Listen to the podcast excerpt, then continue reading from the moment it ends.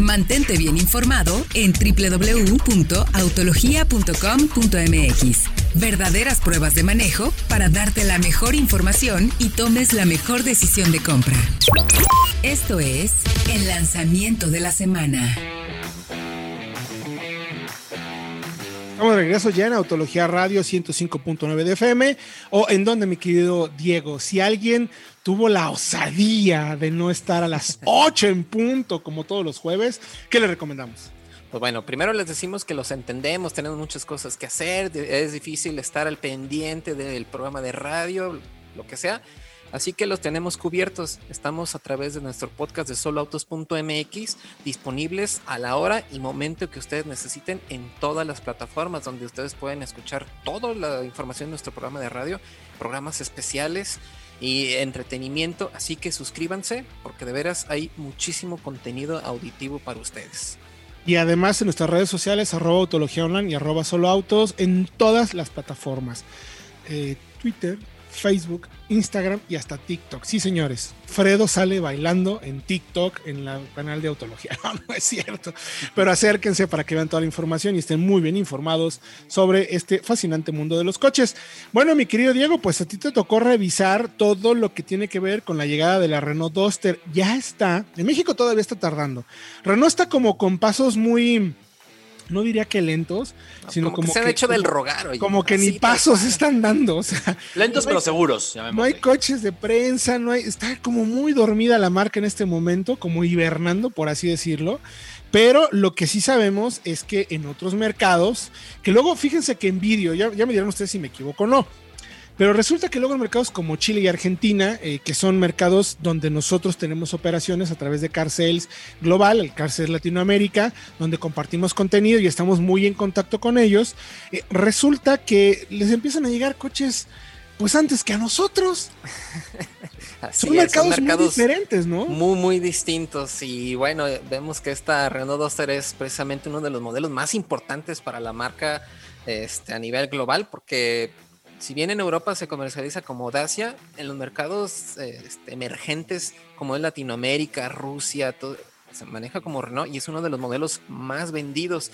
Pues lo hemos visto aquí, es una de las más accesibles y hay por puños en las calles. Entonces, esta segunda generación es muy esperada. Así que recorrimos a nuestras conexiones en Chile, con nuestros amigos de Chile Autos, así como mencionas, y Autología Chile, para que nos contaran de este modelo que curiosamente les llega a Chile desde la misma Rumania. Ya no de, Colombia ni de Brasil, con, donde ya también se está produciendo para la región, pero viene desde Rumania. Entonces encontramos que aparte de todo este nuevo diseño mucho más moderno, que de todas maneras mantiene todo este carácter cuadrado y rudo, eh, tenemos una calidad interior mucho mejor lograda. Digo, sigue habiendo plásticos rígidos, todo esto, pero el ensamble se nota que es europeo. Que, eso era uno de los puntos que quizás más criticábamos a Duster, ¿no? Que entendemos que es una SUV de acceso, o sea, no esperemos, no le podemos pedir por lo que cuesta y el foco que tiene, que sea una camioneta con la mejor calidad de material, pero quizás sí había puntitos que eran mejorables y precisamente eso que mencionas, mi querido Diego, ya llega con mejor calidad de materiales, con algunos ajustes estéticos exteriores, pero sobre todo que llega con nueva caja y un motor que puede ser para nuestro mercado incluso turbo, ¿no, Fred? Así es, el 1.3 de origen Daimler, que es el que tiene también, por ejemplo, el A200 en México. Lo desarrollaron en conjunto, lo tienen en Europa muchos autos de Renault, incluso de Nissan también. Eh, ojalá llegara. Ahora, la versión que probaron en Chile, la que les llega allá, es la rumana. Y yo pienso que a México puede terminar llegando la colombiana o la brasileña. Como ha sido anteriormente. Exactamente. Es una cuestión de, acuerdos comerciales. Seguramente Chile, por ejemplo, tiene un acuerdo más favorable con Rumania, con la Unión Europea, que le permite tenerla más barata desde allá y por eso no tienen la, la versión local. Yo creo que México, que tiene el acuerdo más cercano con Latinoamérica, podremos tener a la colombiana o a la brasileña, que a ver, no es tan mal, son simples. Ojalá nada más que no empeore la calidad de ensambles, que es lo que sobresalió en el primer contacto, Diego. Es correcto.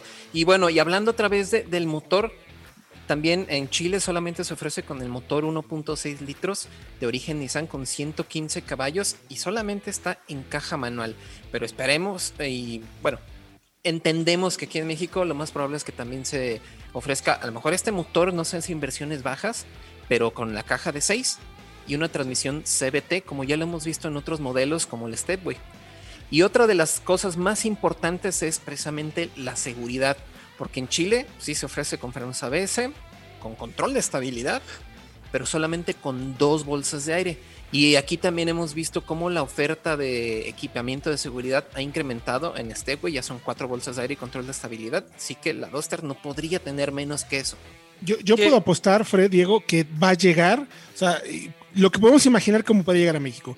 Mínimo las cuatro bolsas, sobre todo por el segmento. Es un segmento bien competido, aunque entendamos que Duster es la más accesible. Si es, si es la camioneta que dentro del segmento es Bueno, no necesariamente. Correcto. Es que, ya, tienes una Soul por ahí que es más barata todavía. Es verdad, es verdad.